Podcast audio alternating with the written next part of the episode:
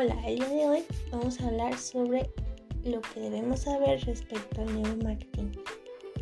Bueno, realmente el neuromarketing es una ciencia que generalmente ayuda a las personas que tienen que tener contacto con los clientes, ya que esta facilita demasiado el trabajo que vayamos a realizar.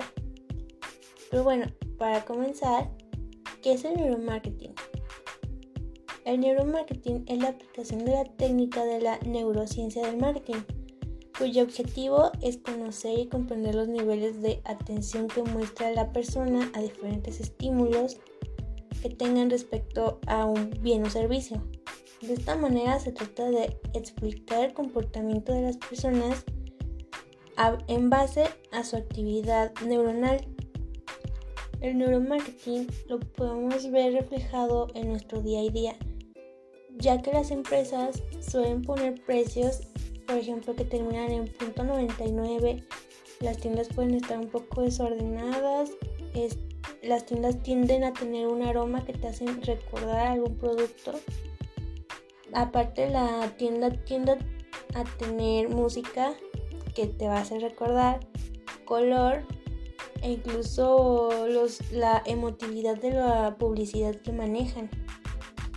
A pesar de que esta técnica pueda incrementar la respuesta de los consumidores positivamente respecto a un producto, tiende a ser muy costosa y técnicamente difícil de administrar, por eso generalmente hay empresas que no la manejan. Sin embargo, la suelen utilizar cuando están 100% seguros de que lo que están vendiendo va a generar un impacto positivo o deben estar seguros de lo que realmente su producto va a generar o el impacto que va a generar. Hay empresas como Google, Facebook que tienden a tener este tipo de técnicas. Entonces esto nos trae a la pregunta. ¿En realidad es necesario que las empresas inviertan en neuromarketing?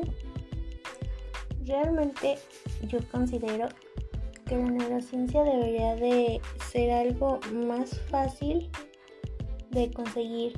A pesar de que esté costosa, debería de haber... Entonces, ¿realmente funciona la neurociencia?